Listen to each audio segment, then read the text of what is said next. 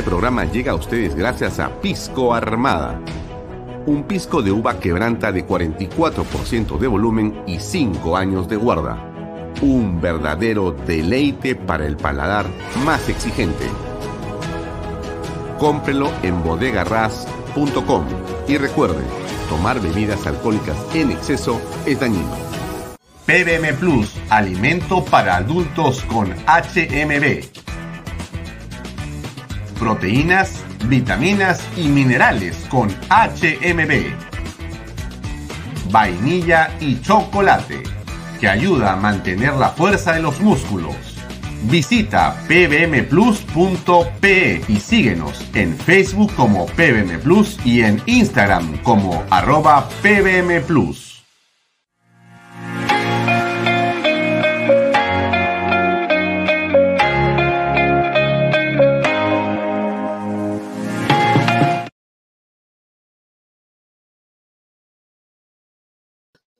Micrófono, por favor. Ya, ¿cómo están amigos? Buenas tardes. Gracias por acompañarnos. Son las 6 y 31. Hemos llegado casi, casi puntuales, un minuto más tarde. Gracias por acompañarnos. Esto es Bahía Talks a través de Canal B, el canal del Bicentenario. Estamos con ustedes hasta las 8 de la noche. Hoy ya tenemos a César Combina para conversar en torno a la coyuntura política y, por cierto, al Jurado Nacional de Elecciones. ¿Y qué pasa con el sistema electoral en esta, digamos, coyuntura electoral? ¿Correcto? Varias cosas que comentarles. A ver, hoy hemos tenido una, digamos, eh, tarde muy, pero muy interesante. Hemos comenzado, eh, por cierto, repitiendo como corresponde en nuestro deseo de pedagogía y docencia cívica el conversatorio que el Congreso de la República organizó hace unos días en torno a la importancia de la bicameralidad. Es decir, que hayan dos cámaras, no solamente una como la de ahora, sino que haya una segunda cámara que es la de senadores. Se eh, invitaron a varios constitucionalistas de mucho, por cierto, renombre y experiencia y conocen el mundo del derecho constitucional y eso ha sido parte de estas dos horas de conversación, de reflexión que nosotros difundimos por Canal B y que yo le recomiendo a usted que usted vea, por supuesto, a través de nuestra señal. A las 4 y 15 hemos tenido eh, acceso a una exposición del alcalde Augusto Cáceres de San Isidro, que hizo hace unas horas ante eh, el, eh, digamos, una audiencia pública que se llevó a cabo en la Municipalidad Metropolitana de Lima, en torno a recortar digamos, las eh, atribuciones de los municipios y reducirlos eh, simplemente a eh, un modelo distinto de administración y de gestión pública. el doctor Cáceres ha hecho una ponencia interesante que consideramos para que usted la pueda escuchar y ahí está y la vamos a repetir, por cierto, hoy en los siguientes días, para que usted la pueda, digamos, compartir y tener en su conocimiento. También está un archivo de Roque Benavides. Roque eh, no merece, no merece, no, no necesita, merece por cierto todo, pero no necesita mucha presentación porque es una persona muy conocida en el ámbito corporativo, de la minería, de las empresas en el Perú. Es un, eh, digamos, empresario que poco a poco va ingresando a la política. Eh, ha estado con nosotros muchas veces en este programa, siempre le hemos agradecido por su deferencia y esta entrevista es de el 17 de eh, septiembre del 2020. ¿Por qué pasamos estas entrevistas tan, tan antiguas?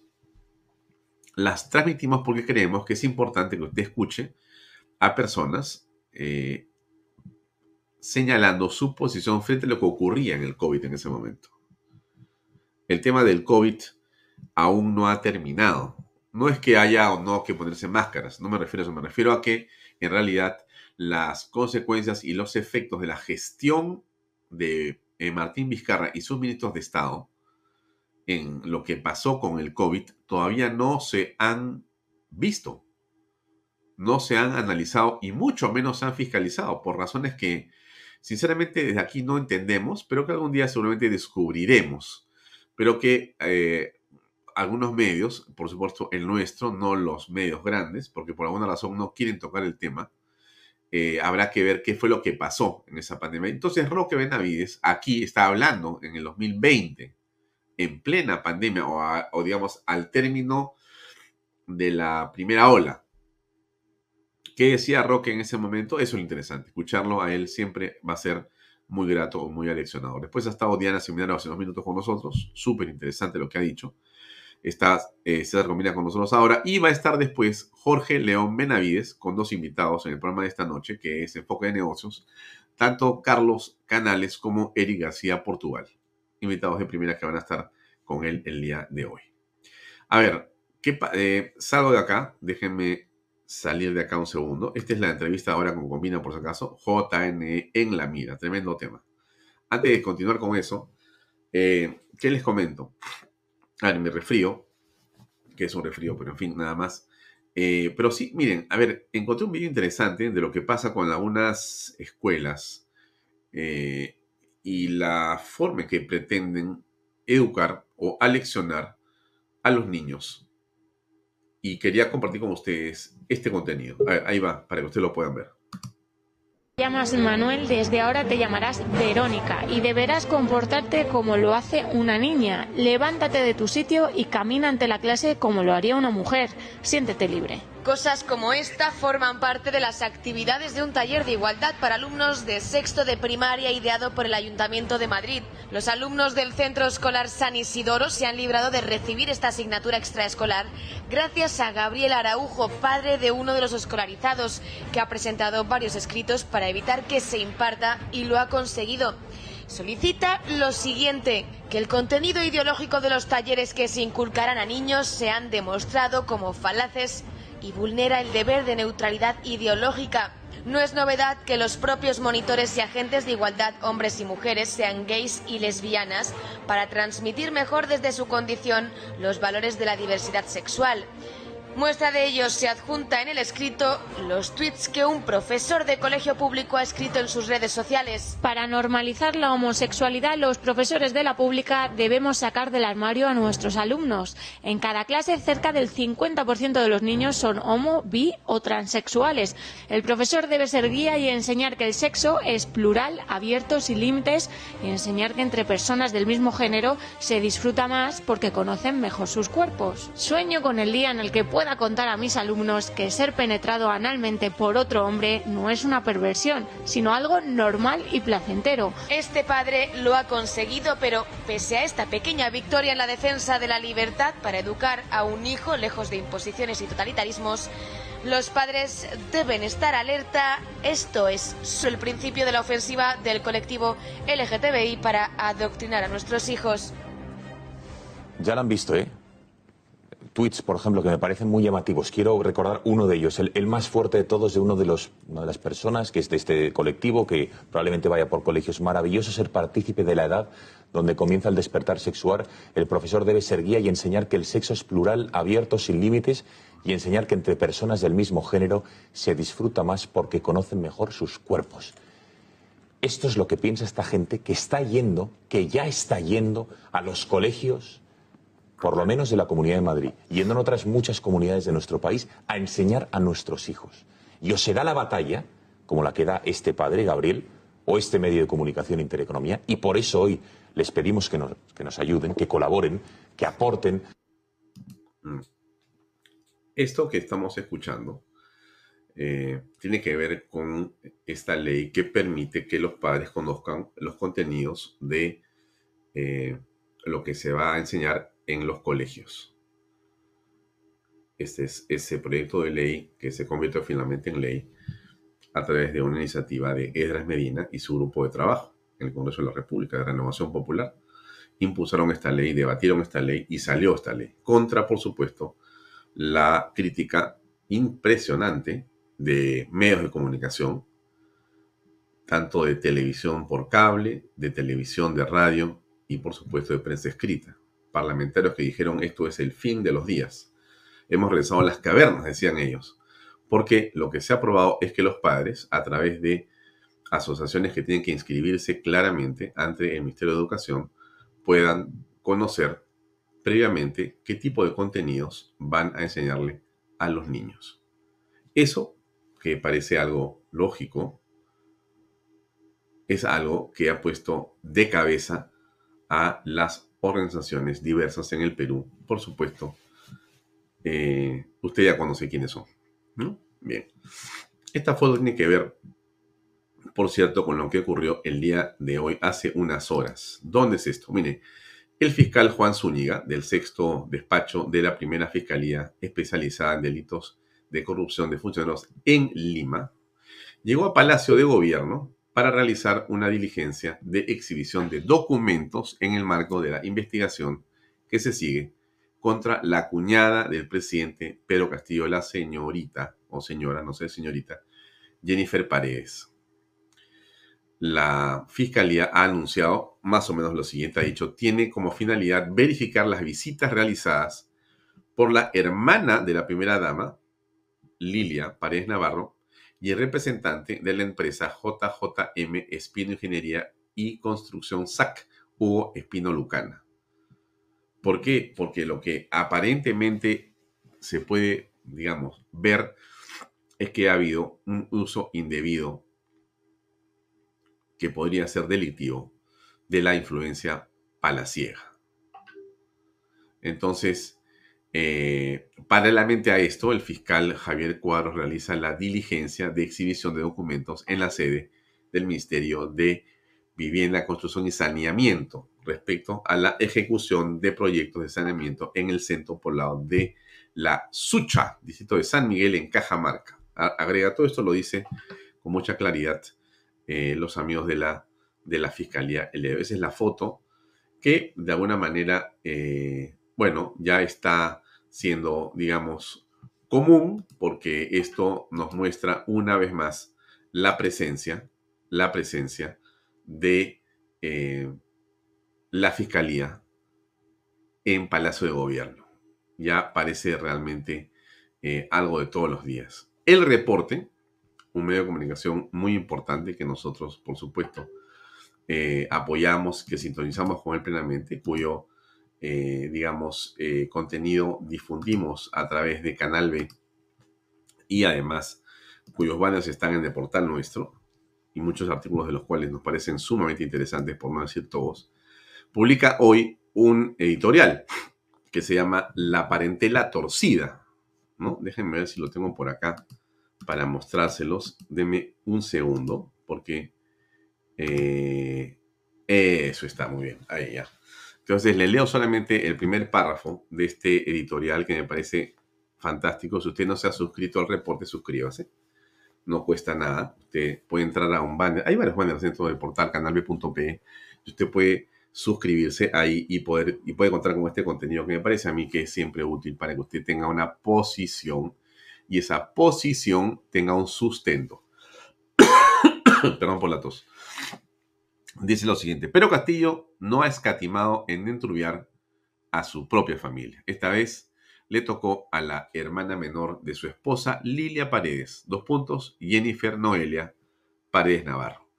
Como los audios de Juan Silva, en este caso los delatores fueron unos videos, donde la hija no biológica del mandatario aparece representando informalmente al Estado en Cajamarca. Por este motivo, la Fiscalía le abrió una investigación preliminar los allanamientos ya se iniciaron ayer. Deberá enfrentar a la justicia, igual que su primo prófugo Fray Vázquez Castillo. La presidenta del Congreso, María Carmen Alba, ya adelantó que esto configura como tráfico de influencias y la parlamentaria Fuerza Popular, Vivian Olivos, hizo un contraste tan exacto con dos líneas paralelas. La familia Castillo ha superado grandemente a la familia Toledo en el país. No leo más porque ya sería excesivo. Hay más en este editorial, le recomiendo que usted se suscriba. Pero mire usted, este, no falta razón. No falta razón. En realidad, eh, lo hecho por esta dama, por esta, digamos, parentela, solamente va en la dirección de la investigación fiscal y de la tesis fiscal que dice que aquí existe una organización criminal donde hay funcionarios del Estado, hay amigos del presidente y hay familiares.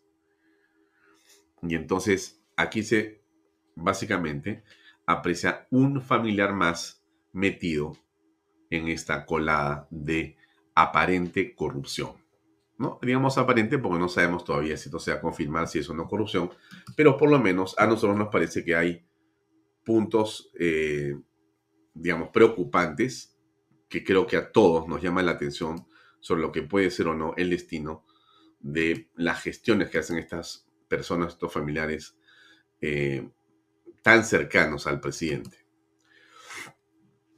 Para hablar de otros temas centrales, diríamos que el precio del pollo en los mercados minoristas de Lima está por encima de 10 soles el kilo. Bueno, el pollo es, como usted sabe perfectamente, un termómetro en nuestro país. ¿Por qué? Porque el pollo es, eh, digamos, eh, un insumo, es un eh, elemento, es un componente de la canasta familiar del menú popular en el Perú y no popular frente al cual todos estamos vinculados.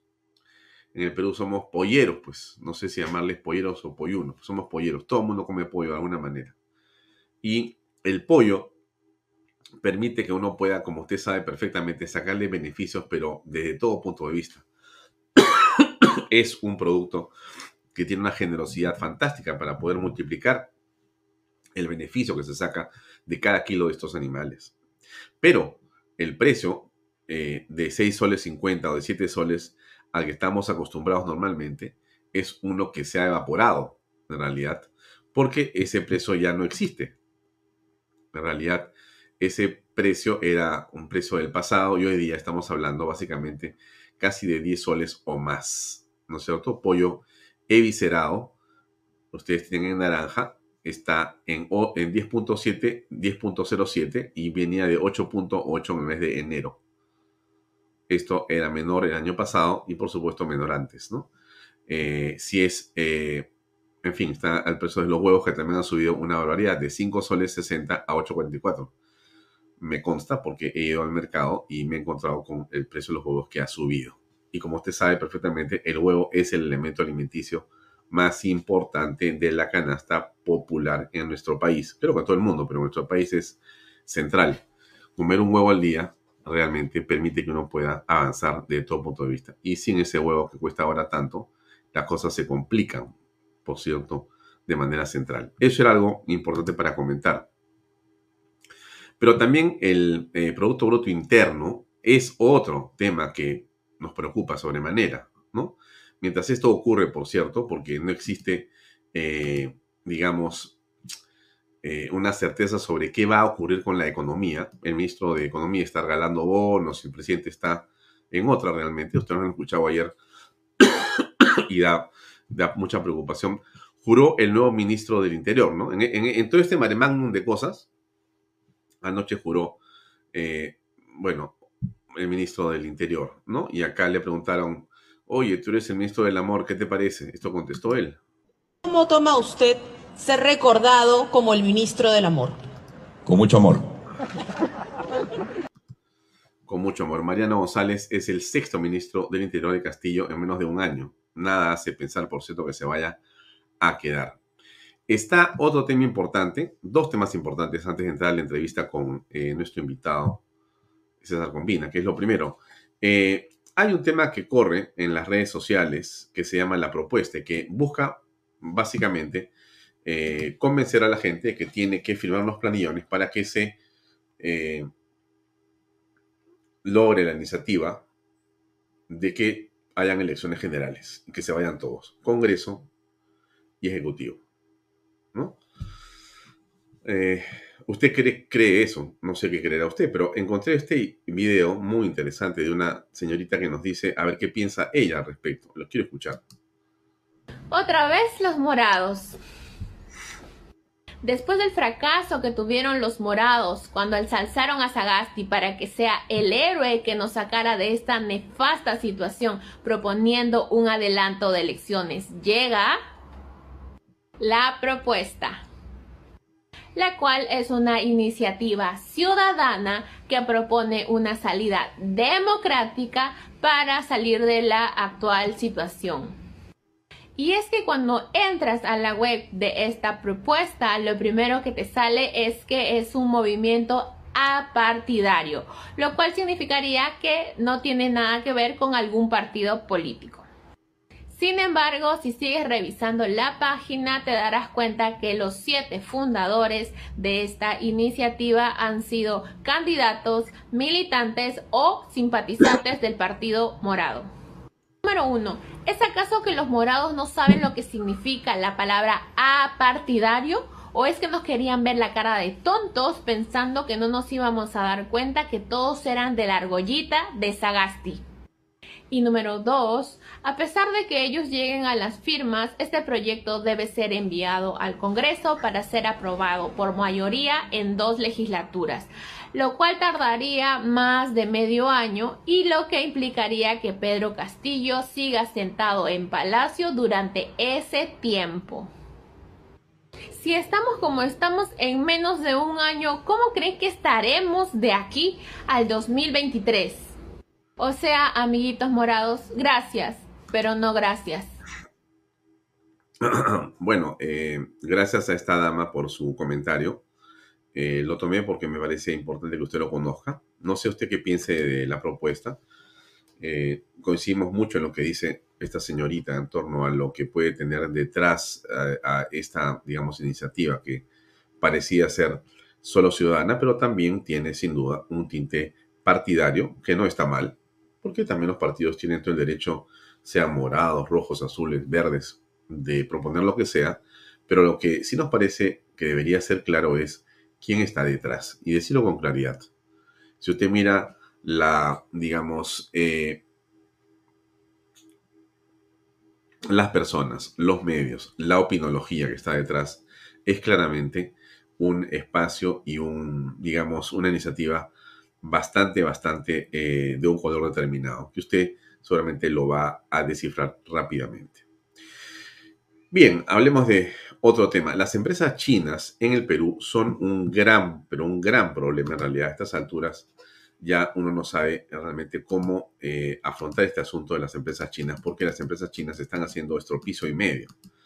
Eh, por cierto, son algunas, no todas, pero igual eh, terminan, porque hay un nombre de una compañía, digamos, relativamente seria, X, y hay X.1, X.2, X.3, X.4, X.5, tienen, no sé, con ese nombre y con diferentes terminaciones, no sé, deben haber 10 o 20, y todas entran a las licitaciones, hacen estropicio y medio con los precios, reciben los adelantos y desaparecen y eso termina siendo, como usted se imagina, un descalabro para muchas empresas. Muchas compañías ven eh, una oportunidad peruanas, se consorcian con estas chinas y terminan en un descalabro espantoso para sus dueños. Son medianas o pequeñas empresas que ven una oportunidad de hacer, digamos, servicios, alquilar sus máquinas, eh, darle una serie de, digamos, atención a estas empresas y al final terminan endeudadas y quebrando sin poder cobrar. Aquí hay algunos de los reclamos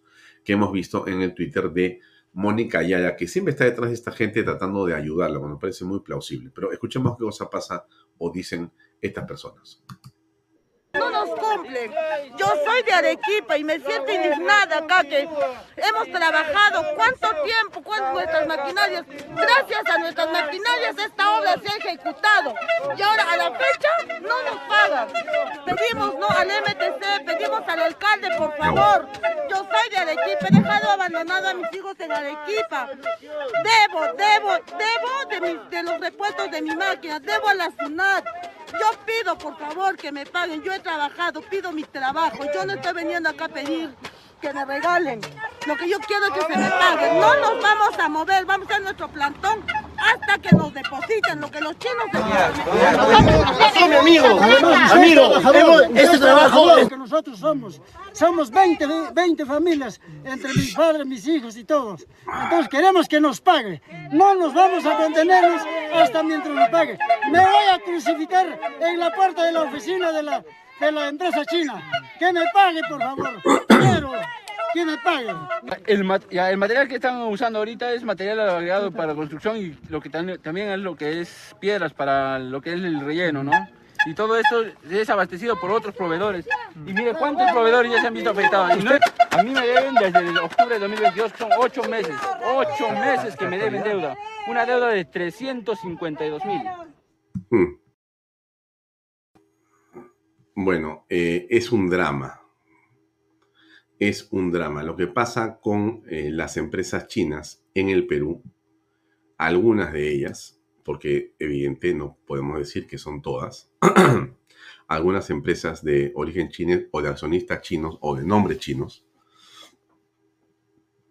es que básicamente este, utilizan em, el formato, la influencia y las conexiones del país asiático para poder eh, ganar eh, concursos públicos, para obras públicas y terminan haciendo un desfalco al Estado. Esto lo hemos apreciado, lo hemos visto, lo, vemos todos los días, porque estas, digamos, este, protestas se multiplican, se multiplican y nos parece que es absolutamente eh, inmoral lo que está pasando en el país. Esta gente no tiene quien la ampare. Claro, están abogadas como la doctora Yaya, pero más allá de la doctora Yaya, que tiene una encomiable, digamos, deseo de ayudar a estas personas. Nosotros que pasamos los videos y tratamos de que alguna sensibilidad se logre, alguna autoridad pueda ver el tema. Estas pequeñas o medianas empresas, a veces son microempresas, están realmente eh, a merced, a merced. Y no existe, lamentablemente, prácticamente no hay forma en la que se pueda solucionar la estafa de la que son presas estas, personas, estas compañías. Están realmente eh, desguarnecidas. No existe quien las pueda ayudar, salvo iniciativas como las de la doctora Yaya, que va sola en el camino. Después de ello, no se encuentra quien en el Estado puede soportar lo que pasa con estas eh, compañías. Insisto, hay compañías muy serias y hay compañías muy poco serias. Hay compañías que hacen las cosas como corresponde a la ley, que pagan sus obligaciones, que cumplen con lo que están ofreciendo. Y hay compañías que han sido creadas utilizando nombres de las que son serias para crear otras alternativas y hacer barbaridad y media. En ese camino estafan a cuanta pequeña microempresa existe. Eso es algo que no, que no se puede permitir bajo ninguna circunstancia, pero está ocurriendo, más allá de que nos guste o no nos guste, eso es un hecho que está sucediendo que nos parece fatal que no haya cómo controlar. La doctora Maricarmen Alba dijo ayer algo en relación a este tema de la familia del presidente que nos parece tan central analizar y esto es lo que escuchamos nosotros. Ahí va. Hay que investigar, ¿no? Hay que investigar. Eh, la, familia no puede participar en nada, eso es tráfico de influencias, evidentemente. Y hay que ser transparentes, ¿no? Y lamentablemente siguen saliendo temas eh, muy delicados alrededor de la familia del presidente. Mm. Claro, es gravísimo lo que está ocurriendo y de parte del presidente no existe sino las explicaciones que ayer escuchamos. Eh, sí, uno las vuelve a escuchar, las vuelve a escuchar, las vuelve a escuchar y no encuentra en realidad ningún tipo de este, sustento. No sé cómo llamarla. Ayer le decía yo a ustedes, eh, esto es eh, increíble, ¿no? Alguien me decía en la mañana, me quiero ir del país. O sea, esto es, parece una especie de manicomio, escuchar a un hombre así hablar. Vamos a recordar, a ver si es verdad que parece tanto un manicomio es una exageración. A ver, ¿usted qué cree? De la, de la adquisición ya de los fertilizantes.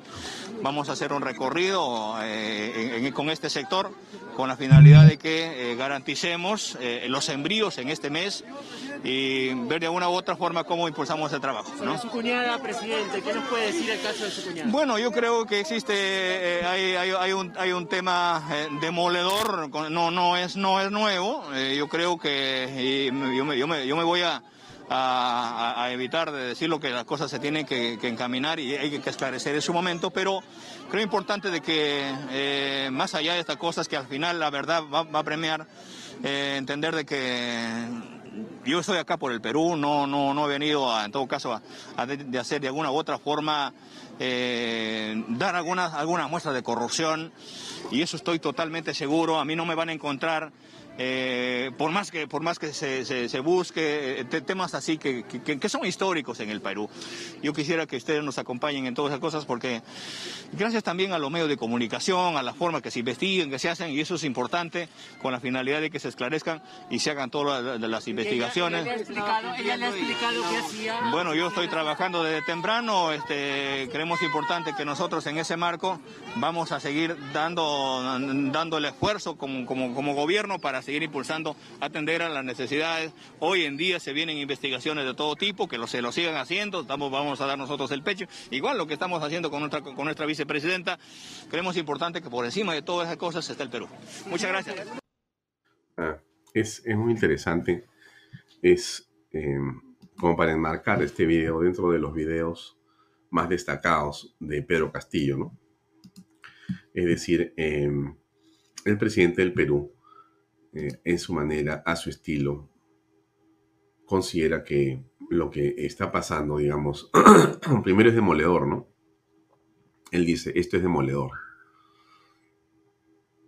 O sea, él siente que está demoliéndose a Pedro Castillo y a su gobierno. Porque esto parece más que nada una especie de confesión. Sí, sí, gracias Lucy.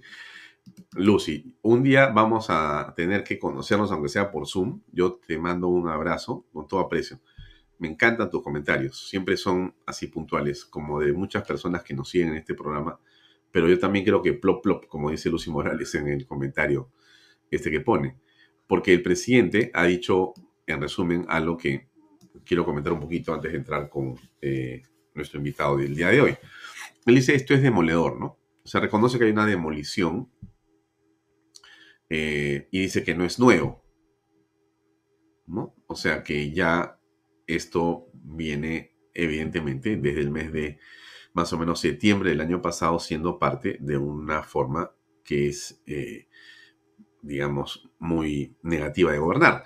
El presidente de la República, si usted eh, no recuerda mal, dijo el 28 de julio en su discurso a la Nación que él iba a gobernar desde otro lugar porque no quería estar en Palacio de Gobierno y que lo iba a convertir en un museo. ¿Se acuerda usted de eso? Bueno, en realidad, a confesión de parte, relevo de prueba. Él mismo dijo, motu propio, él mismo dijo, él mismo dijo que él iba a gobernar desde otro lugar. ¿Desde dónde gobernó el presidente? Desde Zarratea. No lo digo yo, no lo dice usted, no lo dice la prensa, lo dice Pedro Castillo en el discurso inaugural de su mandato. Vamos a convertir Palacio de Gobierno en un museo. no vamos a abonar desde ahí. No, es, no va a ser el centro del Ejecutivo. ¿Cuál es el centro del Ejecutivo? Charratea. De hecho, él hacía y ha gobernado desde Zarratea, como lo demuestra la investigación fiscal, la investigación parlamentaria, la investigación periodística y los testimonios que hemos conocido de todas las personas. El presidente eligió hacerlo desde Zarratea. Entonces, él dice el día de, en este video que hemos escuchado ahorita, ¿no? Él dice, bueno, efectivamente, eh, esto es demoledor, ¿no es cierto? Demoledor, dice. ¿Qué más dice el presidente? Dice, no es nuevo. ¿Dónde está el texto? Dame un segundo. Acá está, ya. Es demoledor, no es nuevo. No, no es nuevo. Hay que esclarecer las cosas. Claro, el presidente nos habla como si nos fuéramos un grupo de personas no sé en realidad eh, en qué estadio de la, racionalidad, ¿no? Porque nos dice, hay que esclarecer, pero si él y más bien su primer ministro, sus ministros de Estado y sus abogados, porque tiene la suerte, no de tener uno, sino de tener creo que tres abogados el presidente, qué suerte, eh, qué bien que le alcance el dinero para contratar a tres abogados. Los abogados, más bien lo que han hecho, no es este, esclarecer, porque no ha esclarecido absolutamente nada, sino al contrario, los abogados lo que buscan es entorpecer, dilatar, obstruir, confundir y no decir la verdad en torno a lo ocurrido. Desde el principio, el señor Pedro Castillo habló de la lista de eh, empresas o de personas que habían estado en Zarratea. ¿Se acuerda usted? Lo dijo la señora Mirta Bajes, en ese momento la primer, primer ministro, cosa que, por cierto, no ocurrió. O sea, le mintió a la primer ministra mientras salió a decir una cosa y era totalmente falso. Después salió Aníbal Torres a decir que no existe, que cómo va a existir una lista. No puede existir, decía, ¿por qué? Porque acaso cuando usted va a visitar a un familiar o unos amigos, se escribe en un libro. ¿Acaso usted sabe cuánta gente ha estado yendo a su casa en los últimos meses? ¿Usted, ¿Acaso hay una lista de eso? Claro, es una linda respuesta del doctor Aníbal Torres, que no se condice con la realidad de las cosas, porque en realidad, y, para ser sinceros, eh, el caso del presidente de la República no es el de un común mortal. El presidente de la República, a diferencia de repente del señor Aníbal Torres o de cualquier, digamos, mortal, es una persona cuyos movimientos públicos son registrados de manera permanente por la seguridad del Estado. El Estado peruano, no porque lo fisgonea el presidente, el Estado peruano como una entidad más allá del presidente, el Estado tiene su seguridad. La seguridad del Estado es la policía del Estado que nos da supuestamente protección y también al presidente de la República, que es el primer ciudadano de la nación, la seguridad del Estado se encarga de preservar, proteger, conocer, detallar a dónde está el jefe de Estado, que es el primer funcionario de la República. ¿Qué hace? ¿Con quién está? ¿Cuánto tiempo está? ¿Qué cosa dice? No se sabe, pero sí hay que saber y se registra lo que en realidad ha hecho y a dónde ha estado el presidente de la República. Sobre todo cuando es una función pública. Si el presidente en el cuarto de su habitación, en, digamos, Palacio de pretende hacer una fiesta o pretende estar con una o diez personas ahí dentro, seguramente eso no tendremos acceso. Y claro, es un ámbito de la privacidad presidencial. Pero el presidente de la República sale en horario de trabajo, sale en un carro oficial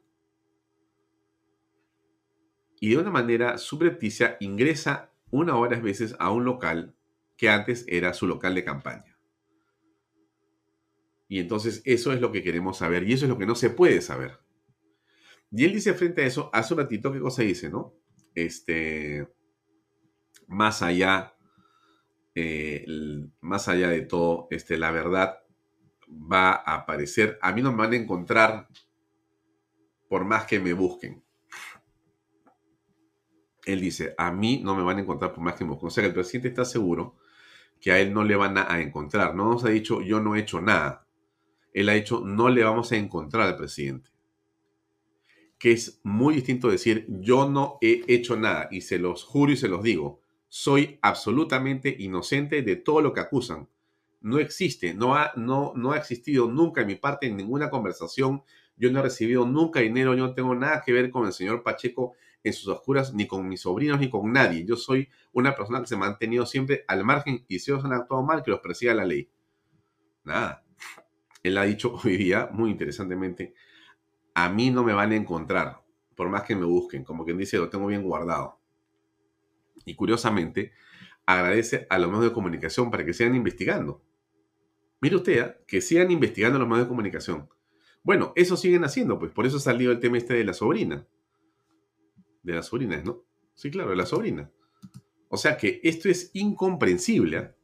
El presidente en realidad parece que no ha visto el reportaje de Cuarto Poder ni de el Canal 5, ni, los, ni ve los programas en la noche, los domingos solamente debe estar agobiado por todo lo que le dicen. Pero bueno, eso es. Dice que se investigue. Y termina con esa frase tan curiosa que vamos a dar, vamos a dar el pecho. Vamos a dar el pecho. Yo pensaba que dar el pecho era más bien una condición de eh, las madres con sus niños recién nacidos. Más me da esa impresión. Claro, poner el pecho es una frase distinta, ¿no? Pero dar el pecho, quizá yo he escuchado mal. A ver, quiero escuchar bien, porque a veces uno dicen que se la quiere hablar con el presidente, pero déjenme ver a ver si es que he escuchado mal. A ver un ratito, por favor. Importante que por encima de todas esas cosas está el Perú. Muchas gracias. Un poquito más atrás. A ver. Vamos a dar nosotros el pecho. Y... Vamos a dar nosotros el pecho, ¿no? Eso es lo que ha dicho. A ver, a ver, a ver. Todo tipo, que lo, se lo sigan haciendo, vamos a dar nosotros el pecho. Igual lo... Vamos a dar el pecho bueno, yo quizá me confundo porque yo en algún momento en mi vida debo haber visto a mi abuela o a alguien así, o, de repente a algunos amigos o, o de niño, debo haber escuchado la expresión hay que dar el pecho o da el pecho que es una señora con respecto de sus niños. Ah, quizá me confunda. Que es distinto de poner el pecho, ¿no es cierto? Quizá el presidente quiso decir poner el pecho y dijo dar el pecho. Pero en fin, eso es en realidad lo de menos, ¿no? Eh, eh, Lo, lo- importante, lo central es que estamos frente a una, digamos, persona que, como usted se da cuenta, eh, dice que esto es demoledor, que no es nada nuevo, que hay que esclarecerse, que en realidad este, no le van a encontrar nada, que los medios de comunicación hay que agradecerles por lo que están haciendo, que se sigue investigando y que, bueno, creo que ha querido decir va a poner el pecho. En realidad es mucho más sencillo, ¿no? Yo creo que usted se da cuenta claramente que nadie pide un sacrificio, ni una inmolación, ni dar el pecho, ni luchar contra los monstruos. Esto es muy simple. Si el presidente no tiene nada que ver, si el presidente no tiene nada que ver, esto debió resolverse en septiembre, en octubre, en noviembre. Pero es que no queda nada más que hacer. Esto debió, digamos, al estilo fujimorista, disolverse. Disolverse. Pero no, no ha sido así. Ha ido en una ola, digamos, increchendo, increchendo. Y esto lo único que ha traído en el país es una enorme inestabilidad. Usted se acuerda que ayer conversábamos aquí con eh, Juan Stossel y con Oscar Valdés, dos estupendos invitados que nos acompañaron ayer para conversar en torno a este tema que usted ve. Disculpe por la tos o por, la, por el resfrío. Bueno, este cuadro, este cuadro, yo le felicito al equipo de El Comercio, porque esta es una foto del comercio, un diseño del comercio, que han hecho esto. Creo que la información es de Ipsos, de Ipsos Perú. Así es, pero la, el cuadro es del comercio. Algunos no lo entienden. Yo sí se lo quiero explicar un poquito otra vez. Disculpe que sea tan reiterativo a veces, pero lamentablemente yo creo que si no hacemos eso, no aprendemos. Por lo menos yo aprendo así, pues cuando me repiten, me repiten, me repiten hasta que me acuerdo de algo. Entonces, y ahí digo lo siguiente, ¿no? Miren, esto que está aquí, donde están mis magos, esto es la época de Alberto Fujimori. Yo me imagino que algunos que no son fujimoristas o que van al fujimorismo, yo les digo esto y están votando en este momento espuma por la boca, pero lo lamento, la realidad es como es, no es como ellos quieren que sea, y no es como ha sido distorsionada. Al margen de los errores o delitos en el gobierno de Alberto Fujimori, los aciertos en el gobierno de Alberto Fujimori han sido monumentales. Así lo digo, monumentales. Lo siento a quien ve este programa por acá y está ofendido, se quiere apagar el internet o se tire de cabeza. Pero yo creo, con toda franqueza, decir la verdad y creo que en el gobierno de Alberto Fujimori se hicieron muchas cosas extraordinariamente buenas para la patria. Quizá fueron los momentos más importantes en los últimos 30 años. Así, tomaron decisiones impresionantemente positivas para el país. Ahí están los resultados de la percepción y la visión de los peruanos. O sea, no es lo que yo pienso. Los peruanos preguntados hoy sobre esto, hoy día, después de tres décadas, los peruanos piensan que aquí estuvo un pico impresionante de Alberto Fujimori y el Perú. Después nos fuimos cayendo. Evidentemente es, Toledo lo que viene después, año junio 2001, bueno, donde entra Toledo más o menos, ¿no? Ya, hasta el 2006, ahí está Toledo, nada del otro mundo, ¿no? Estuvo Kuczynski ahí de primer ministro, en fin, de ministro de Economía, tratando de hacer cosas, salió más o menos bien la última parte y entró Alan García II, un gobierno muy interesante, ¿no? Ya había aprendido Alan García después de crear la mayor hiperinflación y uno de los gobiernos más devastadores en la historia Perú, que es García I. Bueno, García II hizo y corrigió las cosas de una manera muy, pero muy importante para todos nosotros. Ahí está el crecimiento, el color azul es lo que hemos visto, esa es la verdad de la milanesa, abajo está el rojo de los que pensábamos que no estaba bien la cosa, y después llega el señor Ollanta Humala, que recibe un encargo estupendo de Alan García, del país en realidad, más que Alan García. El Estado peruano crece, aumenta la recaudación, aumenta muchas cosas importantes. Algo toma Ollanta Humala, algo trata de hacer, logra hacer más o menos cosas importantes. Hay que reconocer en el gobierno de Ollanta Humala, al margen de los temas de corrupción, dejamos de lado un segundo, ha habido cosas que son notables. Hay que reconocer los programas, algunos programas sociales, la beca Presidente de la República, beca 18, son cosas que realmente son, por los resultados que hemos visto, realmente muy importantes. Al margen que también ha habido camarones que se han metido ya para aprovechar de ese asunto, pero más allá de los camarones que se han metido para aprovechar, estos son hitos que Humala consiguió de una manera singularmente positiva. y después terminó muy mal. Terminó con una Nadine Heredia que quería ser candidata, con las agendas, todo un tema que, increíble, ¿no? Que, sabes qué, me acuerdo y no puedo tampoco dejar de, pensar en Nadine Heredia. Una mujer que tenía, por, lo demás, todo el derecho de ser lo que quisiera políticamente, ¿no es cierto? Pero que podía hacerlo por sí misma, pero quiso hacerlo con el marido en el gobierno del señor Humala y no entendió que el que ganó la elección fue él, aunque ella le haya hecho todos los videos y le haya dicho lo que tenía que decir. Eso no interesa, el presidente es uno solo. Es lo que pasa con Castillo y Cerrón. No Cerrón dice, no, es mi gobierno, lo lamento, ganó Castillo, sorry. Igual era acá. Nadine, sorry, ganó tu esposo, no tú. Creo que, yo creo, con todo respeto por la señora Heredia, dicho sea de paso, eh, creo que ella se confundió, ella, ella, ella cometió muchos errores, al final hay un juicio por medio o varios juicios, son un tema que lo verá la justicia, pero creo que ahí está esta sensación final, ¿no? De Ollantumala. Y después entra Pedro Pablo Kuczynski. El gobierno de lujo. Realmente, pues, con todo respeto por Pedro Pablo, que de repente ve este programa, o sé que lo mira, o sus amigos, no sé, eh, con todo respeto, respeto, ¿no? Eh, al margen de lo penal, ¿ya? Dejamos lo penal de lado para no... Un desastre. No sé dónde está César Combina, si alguien le puede decir que estamos acá esperándolo, pero ya, sigo con esta historia. Un desastre el gobierno de Pedro Pablo, un desastre. ¿no? Yo no creo, con toda franqueza, que el asunto esté eh, en manos del Fujimorismo ahí. No, que es el, el, el, Congreso fue un obstruccionista, esas son tonterías, disculpe usted. Son tonterías. Creo que ya está nuestro invitado. Termino en un minuto, César, por favor. Eh, entonces termina Pedro Pablo, entra Vizcarra, pero ya, ya con Pedro Pablo cosa estaba mal, Vizcarra entra y simplemente Vizcarra es un desmadre, ¿no? Entra con los humoristas, se voltea en 30 días, se pasa con los caviares, el tipo se vuelve loco de mi punto de vista, entra la pandemia y ya lo que hemos visto después es un descontrol absoluto. Ya, Vizcarra es simplemente un descontrol, es su ministra Tony Alba, de mi punto de vista, un desastre absoluto, desde mi punto de vista, un desastre absoluto, me voy a los números eh, y gracias a Dios lo vacaron, mm, gracias a Dios lo vacaron. Sagasti, yo creo que como dijo Valdés ayer, un desastre más eh, irrelevante en el Estado siempre. Y bueno, pero Castillo ya pues es el sumum de las incompetencias, ¿no? Estamos ahora en 67% de peruanos que, digamos, tienen una percepción de progreso negativa. Y eso es realmente malo para el país.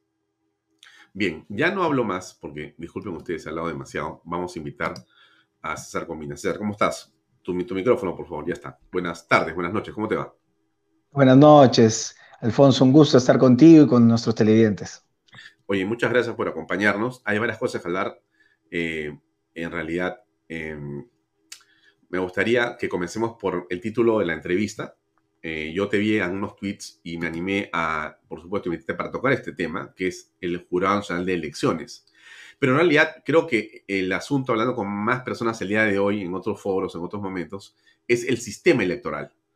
Y entonces te quiero, por eso, eh, es importante que los amigos que nos ven, que son bastantes miles y miles y miles, sepan que tú eh, estás o queriendo, no sé si eres ya candidato, pero e-, eres, por lo menos hasta donde yo sabía, candidato a la alcaldía en San Isidro por el partido Fuerza Popular.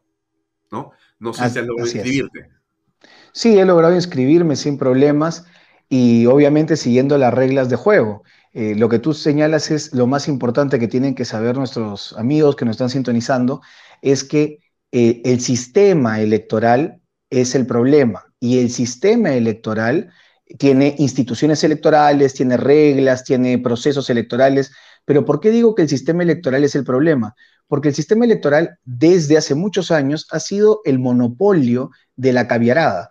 Recordemos que Tuesta, recordemos que distintos grupos de politólogos que se creen los dueños de la verdad sin haber fundado un partido, sin haber militado en un partido, sin haber sido elegidos en ningún cargo público, eh, dicen cómo debe funcionar el sistema electoral. Y realmente lo que están haciendo es un universo paralelo en donde los que podemos cumplir los requisitos, llegamos a cumplirlos y sabemos de que el jurado y el sistema electoral siempre está en contra de los candidatos y los que muchas veces se confían, como ha ocurrido con más de 11.000 listas, terminan siendo perjudicadas por el sistema. El sistema es el meollo del asunto, sin embargo, hay un caso concreto, en este caso, que, seguro conversaremos más adelante, que es el acuerdo del Pleno del día 14 eh, de junio del 2022. Ya, y ahí, entonces, antes de entrar al detalle al que tú te refieres, me gustaría hablar un poquito más atrás, el macro, y la pregunta es la siguiente, ¿no? Eh, a ver, se han hecho varias reformas sobre partidos políticos, sobre todo, eh, creo que las más eh, digamos, antiguas, nacen en el 2000. Hoy hablaba con dos personas que han estado y son parte de partidos políticos, son, digamos, eh, jerarcas fundacionales de partidos políticos importantes en el país. Y comentábamos este tema, César, sobre el tema de, o sea, sobre el caos del sistema electoral. Entonces, uno de ellos me decía, Alfonso, en el 2003 están las primeras leyes que comienzan a modificar la manera en que los partidos políticos se organizaban. Y entra una serie de estructuras y de organismos que comienzan a ser tomados por especialistas, por pseudo especialistas, y comienzan a desbaratar y a crear unas nuevas normas.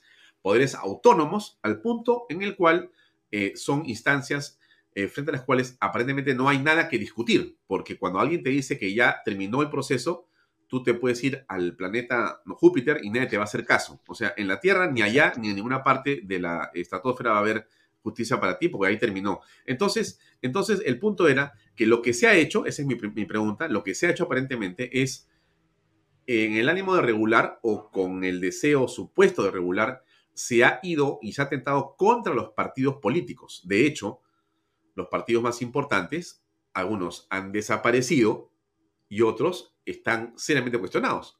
Y los nuevos, entre comillas, son los que aparentemente pueden correr más fácilmente.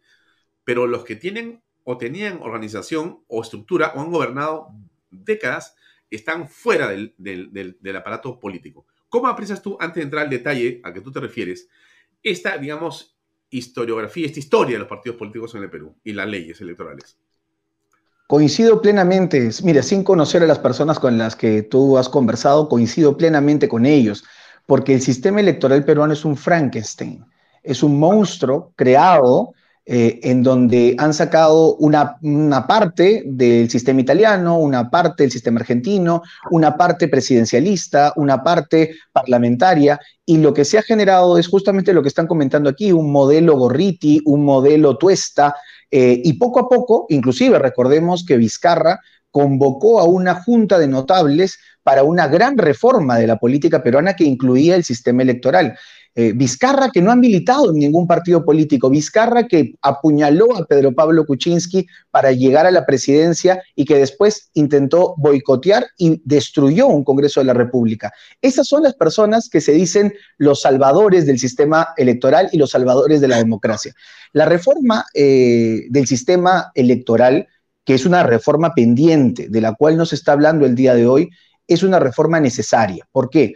Porque el sistema electoral, así como tenemos el sistema de justicia, que lo que hace es separa a los buenos ciudadanos de los malos ciudadanos, es decir, te dice quién es un buen ciudadano y quién ha cometido un delito, el sistema electoral lo que hace es que transforma a un ciudadano como yo o como tú, lo transforma en autoridad, es decir, lo reviste de poder político. Ese cambio de estatus a nivel antropológico, estoy hablando, y a nivel legal, es importantísimo. ¿Por qué? Porque te permite a ti, si tú manejas el sistema electoral de una forma arbitraria, tener poder sobre quienes tienen poder. Entonces, aquí la reforma, por ejemplo, personalmente tengo algunas críticas que tienen que ir, por ejemplo, con respecto a cómo se ha debilitado al ciudadano frente a los partidos y, y al ciudadano frente a las autoridades. Se ha eliminado el proceso de vacancia. El día de hoy la vacancia no tiene ningún tipo de sentido porque no puedes sacar a la autoridad. Haces un referéndum falso para básicamente decirle mal alcalde, pero ya no lo sacas del cargo. Eso, por ejemplo, es un engañamuchachos. Ya nadie va a promover una vacancia. Eh, los ciudadanos ya no tienen poder sobre sus alcaldes, no tienen poder sobre sus gobernadores. Por otro lado, se ha debilitado los partidos políticos. Los partidos políticos son organizaciones de la sociedad civil, por ejemplo, un club, por ejemplo, una asociación de vecinos o una asociación civil sin fines de lucro. Tienen el mismo estatus, similar más o menos. ¿Cuál es la diferencia? Que a las otras organizaciones de la sociedad civil el Estado no, no, las puede controlar, no puede entrar y decirle cómo elige a su presidente, cómo se manejan sus fondos, cómo se organizan internamente, pero en el caso de los partidos políticos sí. Es decir, nos dan, inclusive los nuevos partidos, se les entrega un estatuto ya previamente armado, reglamentos electorales armados y aprobados por el jurado. Se les dice dónde tienen que tener militantes. Entonces, por ejemplo, voy a decir una cosa que podría ser muy provocadora, pero reconociendo que muchos arequipeños tienen un corazón eh, patriótico, nacionalista y regionalista, no podría existir un partido patriótico arequipeño. ¿Por qué? Porque aunque agrupe a todo Arequipa, el Jurado Nacional de Elecciones les obliga a tener eh, comités provinciales en 80 provincias diferentes fuera de Arequipa. Entonces te bloquea inclusive las voces de carácter eh, disonante o las voces eh, que, por ejemplo, podrían ser canalizadas por el propio sistema. En, en, Italia, por ejemplo, se tiene un partido que es un partido denominado Lega Norte, es un partido del norte de Italia, que no tiene ningún tipo de representación fuera del norte de Italia pero, la constitución italiana no le puede quitar el derecho de participar. Y gana alcaldes, gana regidores, gana consejeros y tiene, inclusive, ha tenido a un primer ministro. Esto en el Perú es imposible. ¿Por qué? Porque el Jurado Nacional de Elecciones, a través del sistema electoral, quiere controlarlo todo. Y esto es una tarea muy fuerte que tiene el Congreso de la República y una tarea que, gracias a Dios, eh, vamos a hablarlo más adelante, el Tribunal Constitucional ha dicho que no va a permitir que ningún ente autónomo, incluido el Jurado Nacional de Elecciones, se escape de la Constitución. Todos están sometidos al poder constitucional, aunque muchas veces el sistema electoral ha hecho lo que le da la gana. ¿Cómo es posible, eh, César, que exista un sistema electoral que ha sido tan cuestionado, porque hemos tenido realmente elecciones presidenciales y congresales absolutamente polémicas, no se ha renovado? O sea, ¿cómo, ¿cómo es que esto ha ocurrido y cómo está ocurriendo? ¿Qué, ¿Cómo es posible que estemos a puertas en octubre de entrar a un nuevo proceso electoral y todo, digamos, es como si nada hubiera ocurrido? ¿Cómo es esto? Es, es una paradoja que realmente no, no, se puede explicar muy fácilmente, porque los que nos estarían escuchando dirán, pero César, si lo que tú estás diciendo y lo que Alfonso está diciendo y lo que muchos están diciendo es real, ¿Por qué nada ha cambiado? Durante 20 años más o menos se ha continuado exactamente el mismo sistema.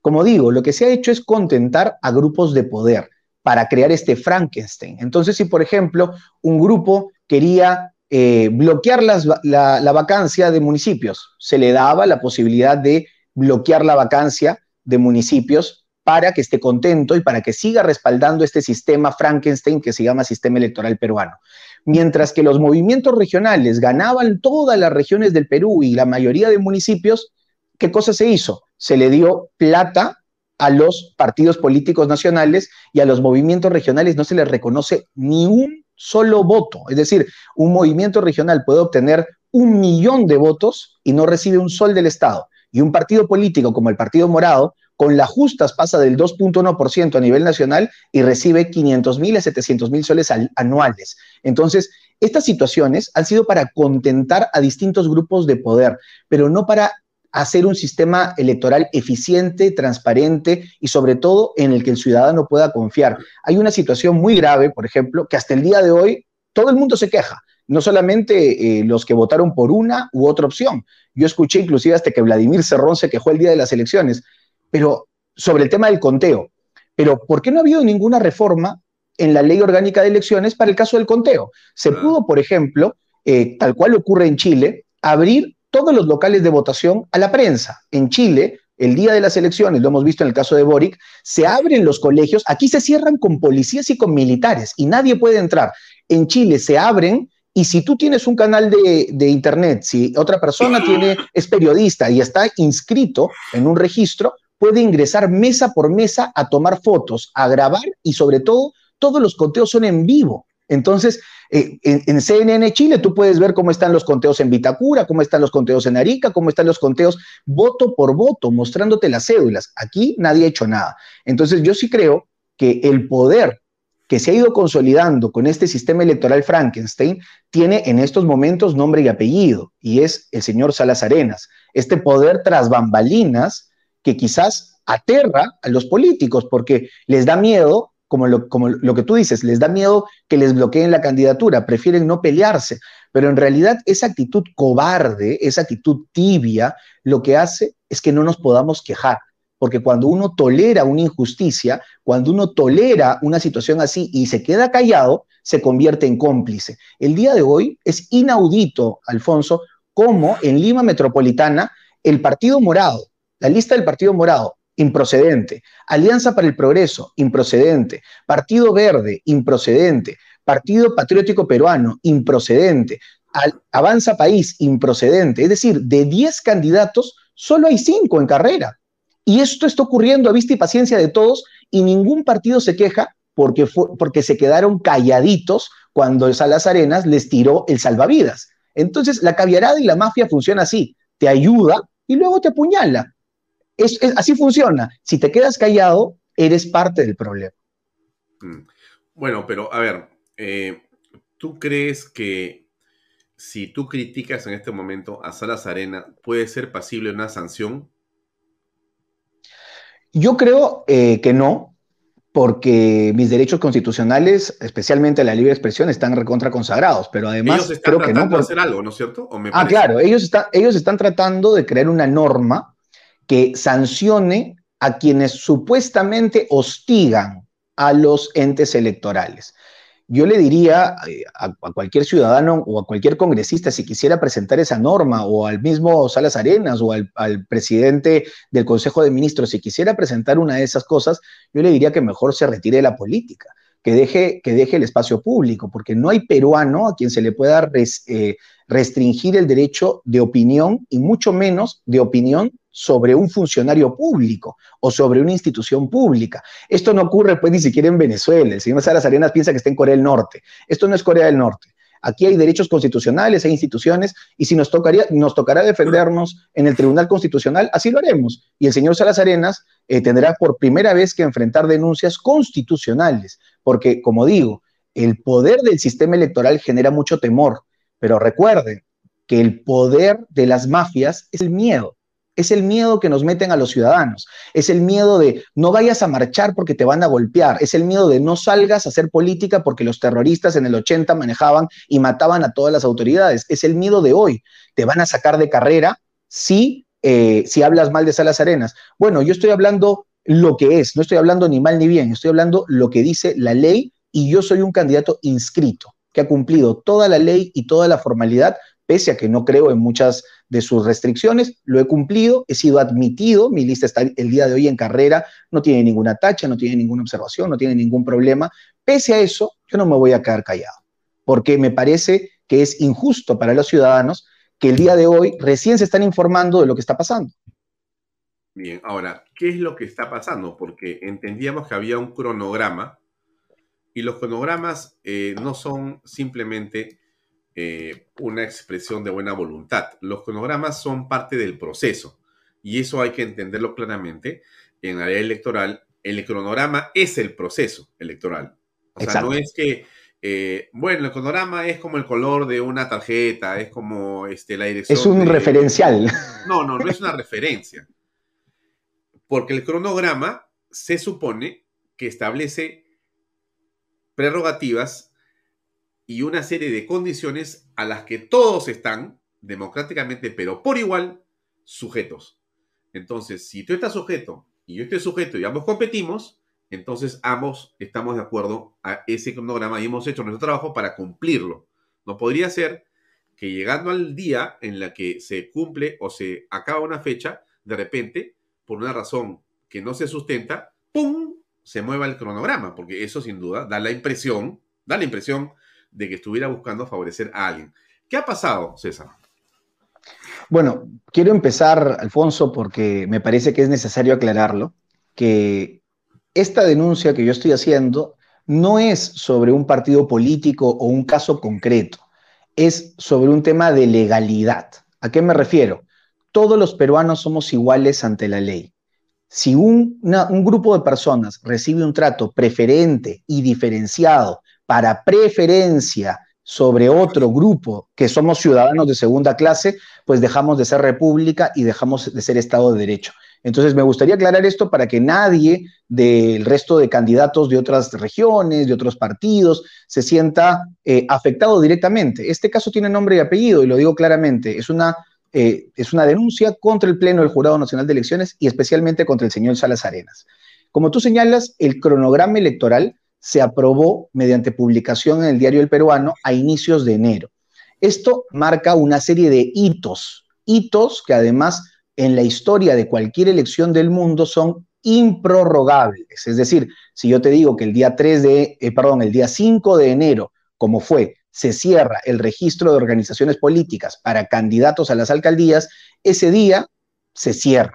No puede haber un amigo que llegue el día 6 o el día 7 con su, con su afiliación en mano y que crea que va a poder salvar ese, ese hito. No, los hitos son improrrogables. Entonces, este mismo cronograma señala que el día 14 de junio a las 11.59 minutos el sistema de inscripción de candidatos se debía de cerrar. Esto además todos los que hacemos política lo sabemos, pero lo más importante es lo que tú has dicho. Todos los partidos, todos los personeros y todos los candidatos tenían el mismo nivel de conocimiento. Es decir, no solamente teníamos una igualdad ante la ley, a nivel de ley, sino una igualdad de información, a nivel de información. Aquí no va a haber nadie que haya dicho, no, yo recién me enteré, yo me estoy dando cuenta. Aquí todos hemos estado en la misma cancha pareja. Sin embargo, ese mismo día, a las nueve de la noche, el señor Salas Arenas convoca entre gallos y medianoche. acaso, César, es desde el 15 de junio. Ah, sí, porque además nadie lo informó ese día. Así es, el 15 de junio eh, explica eh, RPP que el JNE amplía el plazo del sistema de inscripción de candidatos a las elecciones municipales y regionales por 72 horas. Hasta cuatro partidos protestaron debido a los problemas que tenían que formalizar para formalizar la inscripción de sus candidatos en la página del JNE. y aquí hay, aquí hay, un tema, como dije, ¿no? Esto cerraba el 14 a las, a las 11 y 59. Salas Arenas durante todo el día 14 señaló que no había problemas con las inscripciones. Sin embargo, a las 9 de la noche, yo no sé quién lo habrá llamado, porque definitivamente el presidente del jurado no toma decisiones de, un momento a otro, convoca de emergencia a una sesión del Pleno, en donde estaban todos los miembros del jurado, y, le y plantean la ampliación extraordinaria de 72 horas para los partidos que habían empezado su proceso de inscripción pero que no lo habían logrado culminar. Una cosa que claramente viola el cronograma electoral. Pero aquí empieza lo más, lo más terrible, que así como esa noticia que tú has publicado y que está ahorita en la pantalla dice 15, esta norma fue aprobada en el, en el pleno del, Jurado Nacional de Elecciones el día 14 a las 9 de la noche y fue refrendada eh, aproximadamente pasando la medianoche. Y fue publicada en el peruano el día 15 de junio a las 10 de la noche. Es decir, casi 24 horas después del cierre del proceso, se publica la norma que hace efectivo el cambio. Esto es una cosa que no puede existir, porque si un, eh, hito, si un proceso fenece, tú no lo puedes revivir dos días después. Es eso, cualquier abogado de primer ciclo te va a decir que eso es imposible, se llama preclusión. Aquí no hay forma de reabrir un proceso cerrado. Entonces, claro, le juega en contra, porque esto es una cosa armada, el Jurado Nacional de Elecciones entra en pánico y dice, no, pero nuestra norma es efectiva inmediatamente. No, señor Salas Arenas, yo he sido parlamentario de la República y ni, usted, ni el Pleno, ni el Congreso, ni siquiera el presidente de la República y su Consejo de Ministros aprueba una norma de vigencia inmediata. La vigencia, de acuerdo a la Constitución, se da posterior a la publicidad, que es mediante la publicación en el peruano. Entonces, aquí ya empezamos mal. Ninguno de los que se acogió a las 72 horas adicionales podría haberse acogido porque está mal hecho. No hay forma. Esto es completamente ilegal y no hablamos ni siquiera de, de temas constitucionales. La forma y el proceso está mal hecho. Ninguna de las 9.000 listas que se inscribieron bajo el amparo de, esta, este acuerdo es correctamente inscrita. Entonces, cualquier ciudadano que el día de mañana acuda a un jurado electoral especial y presente una tacha sobre estas 9.000 listas, de cualquiera de las listas en mención en su jurisdicción, le va a ganar el proceso al Jurado Nacional de Elecciones. Esto es, esto es esto no puede ser ni siquiera cuestionable, eh, Alfonso. Esto, esto es tan claro como el agua. Tú publicas una cosa, entra en vigencia al día siguiente. Si la publicaste el 15 a las 10 de la noche, entra en vigencia el 16 a primera hora. Perfecto, a primera hora, pero eso quiere decir que tu plazo no debió ser ampliado 72 horas, debió ser prorrogado inmediatamente desde el 14 al 16 y posteriormente del 16 72 horas más. Es decir, aquí Salas Arenas se equivocó en el Armani. Pero no solo eso, Alfonso, y, quiero recordar un caso emblemático. No es un yo no he militado en el APRA, no, no tengo simpatía por el Partido Aprista, sé que tenemos posiciones ideológicas diferentes, pero creo que en democracia lo que nos debe caracterizar es que todos juguemos con las mismas condiciones. El año 2021, el mismo Salas Arenas, con el mismo pleno, resolvió una sentencia de su tribunal señalando que el APRA no podía gozar de ninguna prórroga en la inscripción del sistema de listas, una prórroga que el personero solicitaba de dos horas, no 72 horas, dos horas. ¿Qué pasó con el APRA? Y, se le y el APRA perdió la inscripción de las candidaturas al Parlamento y por tanto, sin candidatos no compites. Al no competir, perdió la inscripción.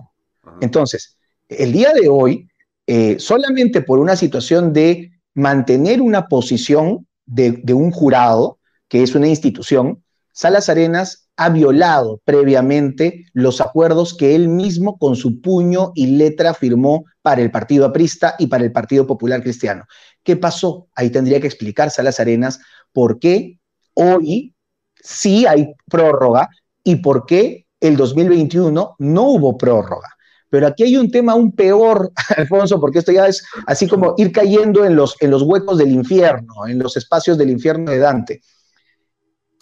El, el mismo Jurado Nacional de Elecciones ha violado alrededor de 10 sentencias del Tribunal Constitucional, que, que, son sentencias vinculadas al derecho de igualdad ante la ley, al derecho de participación política contra el mismo Jurado Nacional de Elecciones y al derecho de seguridad jurídica. Es decir, el jurado ha violado sentencias del Tribunal Constitucional, no de este año, 10 sentencias de los últimos 10 años, que dicen lo siguiente, todo peruano tiene derecho a recibir el mismo trato bajo la misma ley y en las mismas condiciones. ¿Qué dice el otro? Todo peruano tiene derecho a participar políticamente sobre la base de las normas aprobadas y publicadas. ¿Y qué dice el otro derecho? Todo peruano tiene derecho a que no se le cambien las reglas de juego de forma arbitraria. Tres derechos violados. Este impacto, Alfonso, me sorprende que el tribunal no haya dicho nada. ¿Por qué? Porque al ser de carácter constitucional, impactan no solo sobre el tema electoral. Mañana más tarde, en un concurso público de contratación CAS, se puede cambiar todo. Y bajo el amparo de lo que ha hecho Salas Arenas, ningún eh, postulante a un concurso CAS o a una contratación pública se podría quejar. Imagínate qué grave está. Le han cambiado la vida a los peruanos y nadie dice nada. Eh, César, déjame poner en la pantalla eh, el peruano de la fecha que tú has mencionado para corroborar lo que estás diciendo. O sea, lo que tú dices está eh, claramente visto, estimados amigos, en este documento que yo les estoy colocando aquí. Déjenme la publicidad no la puedo evitar, lo lamento, pero les voy a comentar qué dice esto. Dice, Pleno del Jurado de Elecciones amplió por 72 horas el plazo para las inscripciones de candidatos. Esto es el 14 de junio del 2022. Como bien lo has dicho, como noticia. se debe a las organizaciones políticas vienen cargando en la mesa del CIGE archivos pesados para presentar a sus listas lo que dificulte el proceso. Bueno, no entiendo yo qué cosa puede ser. O sea, tú tienes una fecha para pagar tus impuestos, tienes una fecha para pagar la planilla, tienes una fecha para casarte, tienes una fecha para hacer las cosas. El contrato se ve. Ahora las fechas no sirven de nada. Y tú no puedes, siendo supuestamente el ejemplo del proceso electoral que tiene que mostrar rigurosidad, eh, precisión e infalibilidad, sobre todo en un hecho que es una fecha, tú no puedes simplemente decir, bueno, este, la voy a modificar. Entonces yo pregunto lo siguiente, y los que hayamos cumplido con la fecha, bueno, compadre, ¿para qué de sonso? Los vivos... Somos unos tontos. los, los lentos son los que se benefician. Pero eso es democrático. Entonces, ¿cuál es, la, cuál es el mensaje? Es una... El, mensaje es, el mensaje es que violando la ley en el Perú triunfas. Ese es el mensaje que nos está dando Salas Arenas.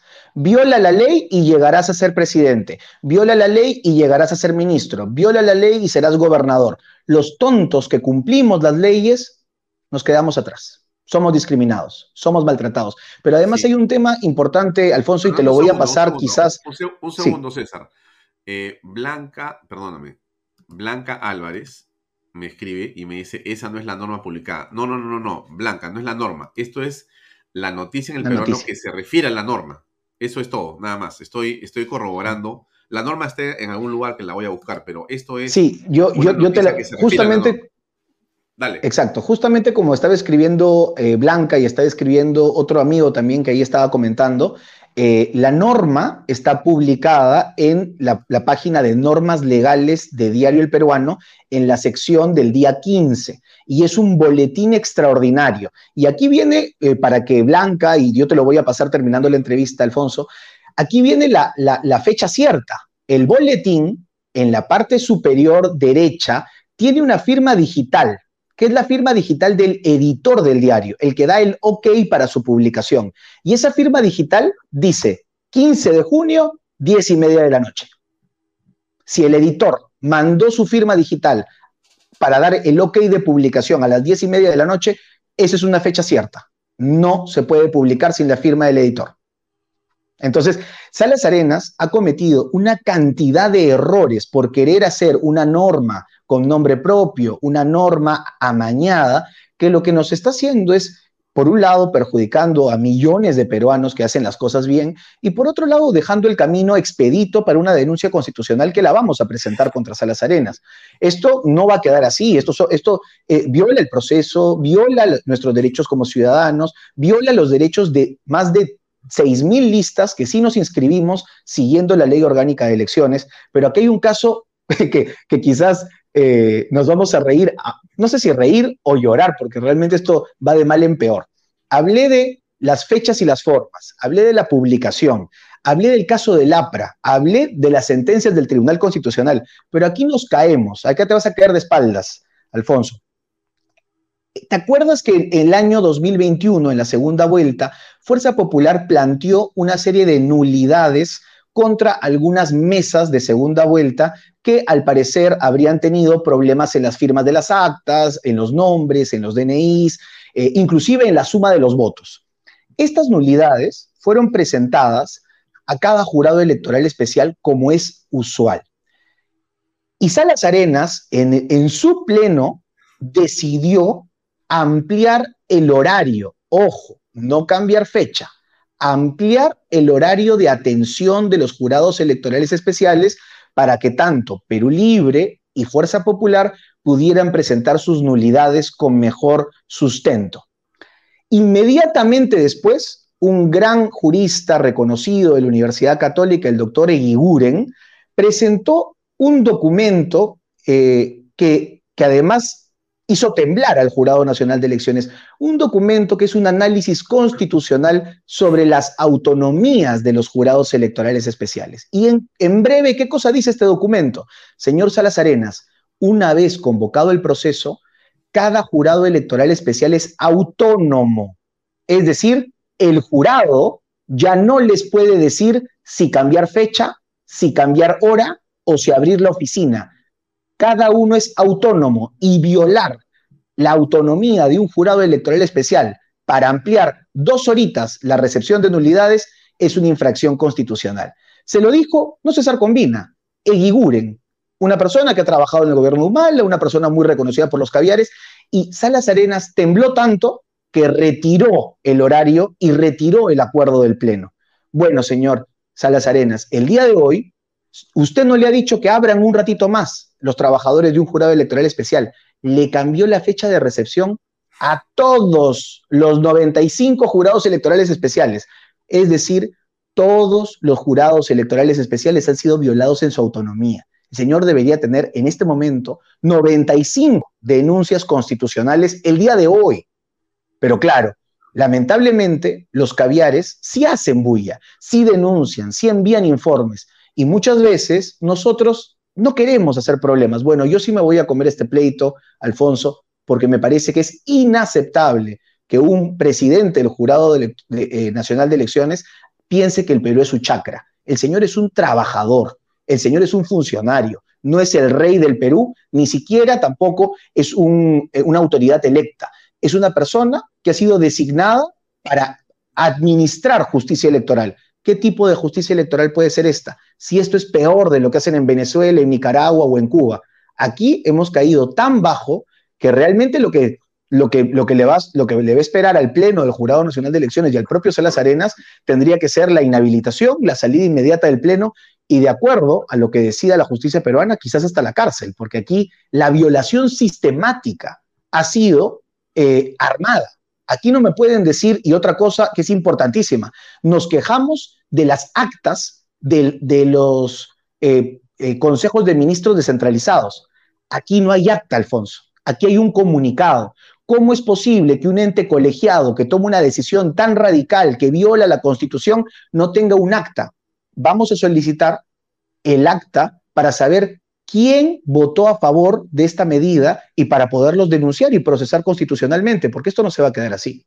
Ahora, César, para tener más claridad en lo que estás denunciando, que tiene una enorme gravedad, ¿quién se ha beneficiado, qué partido o qué candidatos se han beneficiado con esta extensión y ampliación de plazo que ha decretado el día 14 de junio en la noche el Jurado Nacional de Elecciones. Alfonso, si me permites, antes de, caer antipático a todo el mundo con esa respuesta, eh, me gustaría señalar que yo en mis mismas redes sociales y en comunicación directa con el Jurado Nacional de Elecciones el 14 en la mañana, planteé que ante los problemas de sistema del jurado se pueda recibir la documentación física esa era la única posibilidad de salvar el cronograma electoral. Que el jurado diga, dentro de las potestades está la posibilidad de recibir física o virtualmente, por favor, todos deben tener su documentación física, entréguenla al jurado electoral más cercano. Esa era la única solución, ojo, la única solución legal dentro de las normas. Ahora, ¿por qué digo esto? porque mientras que yo me quejaba en la mañana y era un loquito hablando en Twitter y nadie me hacía caso, en la tarde todos los partidos se quejaron y todos los candidatos comenzaron a llorar y nadie podía subir sus cosas. Qué raro, ¿no? Mientras que en la mañana alguien decía, vamos a, defender la ley y además defender la posibilidad de que todos se inscriban, en la noche todos querían trato preferente. Los que se han beneficiado con este salvavidas son claramente somos Perú, que pasó de menos de 100 listas inscritas a casi 1.500 listas inscritas. Eh, el Partido Perú Libre, que pasó de 10 listas inscritas a 700 listas inscritas. Eh, el Partido Podemos Perú, que pasó de 5 listas inscritas a más de 200 listas inscritas. Y también Alianza para el Progreso, que pasó de un puñado de menos de, creo que menos de 20 listas inscritas a casi 800 listas inscritas. El resto de partidos también tuvo eh, beneficios, pero los beneficios han sido bastante magros. Por ejemplo, Renovación Popular, Fuerza Popular, Avanza País y los movimientos regionales lograron inscribir sus listas, eh, algunas listas bajo este sistema, pero eh, no superan más de 20 o 30 listas por partido. Sobre todo, hay un caso específico que nos llama la atención, el caso del movimiento regional El Maicito. Movimiento regional que lleva como candidato al, al gobierno regional de Ancash al señor Vladimir Mesa, aquel que es mencionado como el interlocutor entre Salas Arenas y Samir Villaverde para un supuesto fraude electoral. El señor no inscribió ninguna lista en hora y en plazo correcto. A partir de las 72 horas dadas por Salas Arenas, inscribió más de 100 listas, incluida la suya propia al gobierno regional de Ancash. Entonces, si realmente no nos damos cuenta de que este ha sido un salvavidas con nombre y apellido, que alguien con mucho poder llamó al jurado y dijo, oye, me está pasando esto, solucionenmelo, entonces vivimos pues en una negación total. Esto no es una voluntad propia del señor Salas Arenas. Él tendrá que explicar en los tribunales y ante el Congreso de la República cómo se convocó un pleno, porque la convocatoria del pleno solo recae sobre el presidente. César, se acabó el tiempo, lamentablemente. Se ha pasado volando. ¿ah? Hemos estado eh, en una conversación muy interesante. Te agradezco por tu tiempo. Gracias por darnos esta información. La gente pide que te vuelva a invitar. Tú sabes que este programa, cuando quieras, yo te he dicho, me escribes y eres bienvenido. Como todos los candidatos, dicho sea paso, no eres el único. Siempre les doy la bienvenida a todos. Pero lo tuyo es una denuncia gravísima, gravísima. Realmente nos preocupa mucho porque si algo ocurre con esta elección de octubre, no va a ser como lo que ha pasado el año pasado con Pedro Castillo. Esto sí va a arder Troya. Espero que... No, no sé cómo es que no el Congreso que ha tenido tantas, digamos, eh, acciones que me parecen plausibles, el Tribunal Constitucional, etcétera, no se ha dado cuenta que el sistema electoral no puede mantenerse igual. Está cuestionado. Venimos de un cuestionamiento gravísimo y no ha pasado nada. Entonces, bueno, no sé qué, qué cosa ocurrirá. Ojalá que se pueda resolver. Te agradezco mucho por tu tiempo. Unas palabras finales, por favor. Muchas gracias. Solamente recordarles a todos los peruanos que si hay un solo peruano fuera de la ley que recibe beneficios, eh, se quiebra todo el sistema jurídico. Aquí no tiene nada que ver, yo soy candidato y otro día hablaré de mi candidatura, pero esto lo hago porque creo que todos estamos indignados con autoridades como Salas Arenas que cree que el Perú es su chacra.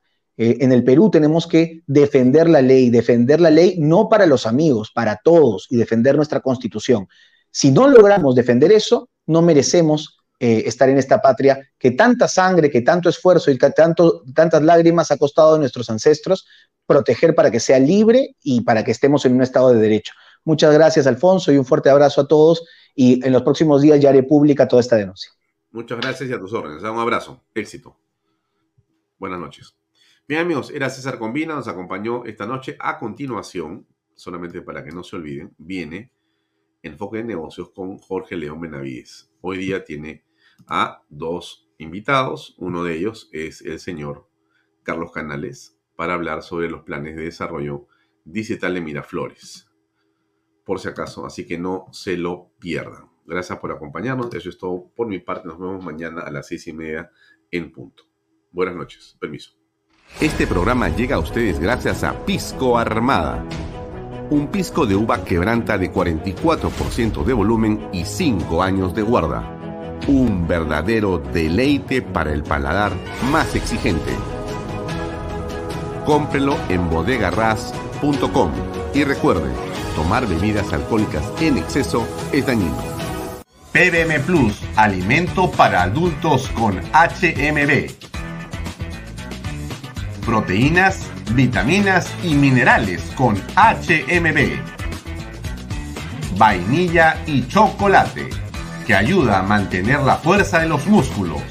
Visita pbmplus.pe y síguenos en Facebook como pbmplus y en Instagram como arroba pbmplus.